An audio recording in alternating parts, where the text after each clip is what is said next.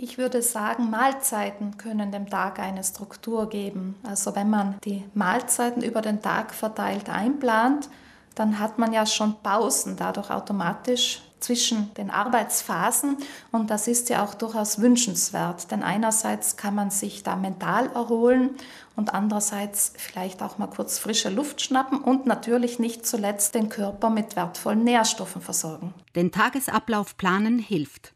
Die Hauptmahlzeiten, bei Bedarf auch Nebenmahlzeiten oder eine Kaffeepause vorsehen und sich Zeit nehmen, sie auch einzuhalten. Positiver Nebeneffekt regelmäßiger Mahlzeiten. Heißhunger kommt gar nicht erst auf. Denn wenn ich regelmäßig Nahrung zu mir nehme, also nicht nur Energie, sondern auch verschiedene Nährstoffe und Vitamine, dann werden diese Bedürfnisse des Körpers gestillt und es entsteht nicht Heißhunger. Wenn man dagegen nebenher snackt und ohne Achtsamkeit ein Essen in sich hineinschaufelt, dann nimmt man diese Nahrungsaufnahme gar nicht bewusst wahr und ist vielleicht ständig hungrig und hat ständig das Gefühl, noch etwas essen zu müssen und ist auch nicht erholt, weil man ja den Arbeitsplatz gar nicht verlassen hat. In diesem Sinne empfiehlt es sich, den Arbeitsplatz vom Essplatz auch räumlich zu trennen und nach Möglichkeit an einem anderen Tisch zu essen als am Arbeitstisch. Vermeiden Sie spontane Zwischenmahlzeiten.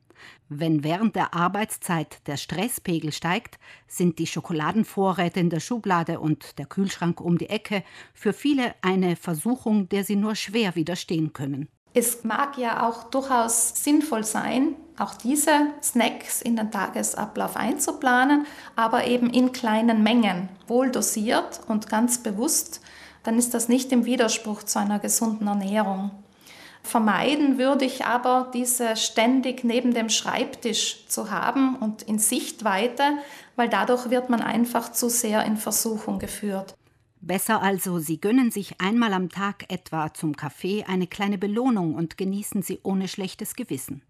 Und da die meisten sich im Homeoffice weniger bewegen als im Büroalltag, ist der Kalorienbedarf ohnehin geringer. Deswegen ist es empfehlenswert, die Mahlzeiten so zu gestalten, dass sie lange sättigen, aber zugleich nicht zu viel Energie enthalten. Und das schafft man am besten, wenn man Gemüse als Basis der jeweiligen Mahlzeit verwendet, also auch gegartes Gemüse oder Gemüse aus dem Backrohr oder einen Eintopf. Wenn man das ergänzt mit proteinhaltigen Lebensmitteln, dann erreicht man auch eine längere Sättigung. Man kann hin und wieder etwas Fisch essen, Käse natürlich, hin und wieder ein Ei und besonders empfehlen würde ich den regelmäßigen Verzehr von Hülsenfrüchten. Getrocknete Hülsenfrüchte und auch andere Grundnahrungsmittel wie Reis, Müsli, Nudeln und viele mehr sind lange haltbar und lassen sich gut auf Vorrat halten. Leichter verderbliche Produkte wie Gemüse oder Milchprodukte kaufen Sie besser regelmäßig frisch ein. Wer einmal pro Woche bestimmte Lebensmittel oder Speisen vorkocht, spart an den anderen Tagen Zeit fürs Kochen. Wenn man immer einen Vorrat an getrockneten Hülsenfrüchten zu Hause hat, dann würde ich empfehlen, dass man vielleicht einmal pro Woche eine größere Menge davon kocht denn die meisten der Hülsenfrüchte benötigen doch eine längere Kochzeit, bis sie fertig gegart sind. Und jeden Tag tut man sich ja das nicht an. Deswegen wäre es empfehlenswert, das vielleicht einmal pro Woche zu machen, dafür in einer größeren Menge. Und dann kann man in den Folgetagen verschiedene Speisen mit diesen Hülsenfrüchten ganz unkompliziert und rasch zubereiten. So lassen sich gekochte Kichererbsen, Linsen oder Bohnen püriert einmal zu einem Aufstrich verarbeiten oder zu Bratlingen, mit Gemüse und Kartoffeln als Eintopf servieren oder für einen schnellen Salat verwenden. Genauso wichtig wie ausgewogenes Essen ist im Homeoffice natürlich auch ausreichend zu trinken. Am besten natürlich ungesüßte Getränke, heiß oder kalt. Also Leitungswasser ist natürlich besonders empfehlenswert oder im Winter auch eine Kanne mit heißem Tee.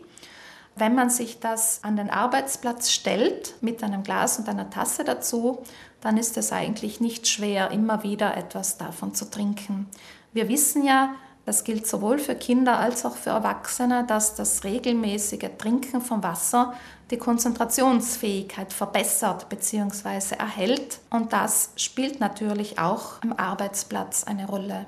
Regelmäßig lüften ist ebenso förderlich und eine gute Idee ist es auch, einen kleinen Vorrat an nahrhaften und hirngerechten Snacks im Haus zu haben, wie Nüsse. Insgesamt lautet die Devise Vorratsschränke mit gesunden, möglichst unverarbeiteten Lebensmitteln befüllen.